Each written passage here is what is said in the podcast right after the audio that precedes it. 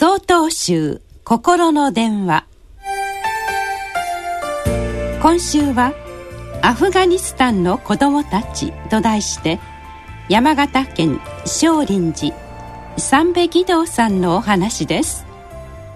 8年前の2002年私はシャンティ国際ボランティア会の現地調査のためにアフガニスタンを訪れました。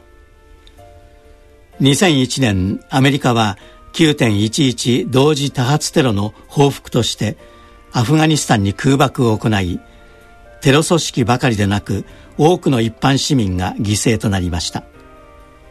次の年シャンティ国際ボランティア会は緊急食料支援を行い続けて教育復興支援を行うかどうかの調査を行うためにアフガニスタンを訪問したのでした。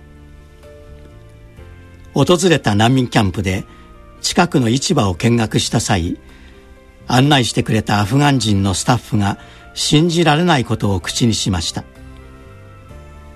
この市場では何でも売っています。子供も売っているのです。一人100ドルから150ドルです。目的は3つ。一つは売春。二つ目は強制労働。三つ目は臓器売買のためです。この社会では女性が外で働くことが難しいため父親が死んでしまったらほとんど収入がなく子供を売ることがあるというのです。非常にショックを受けました。日本に帰ってから人身売買のことが気になり調べました。世界中で1年間にどれぐらいの子供が売られているのか。その数は7000人から20万人に上ります。闇から闇の売買なのでその数は漠然としていますがたとえその中間の10万人だったとしても5分間に1人の割合で子供が売られている計算になります。今この時間にも貧困のために親元から引き剥がされ大人のおもちゃになったり死ぬまで働かされたりただ臓器を取られるためだけに生きている子供たちが世界中に何十万人もいるということです。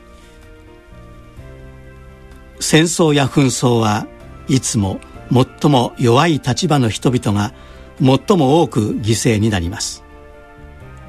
武力による平和を説く人々がいますがそれは間違っています。武力によってもたらされるのはさらなる武力だけです。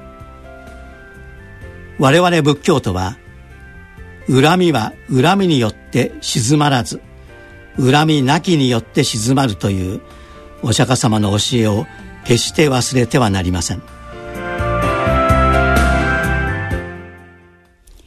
なお11月16日よりお話が変わります。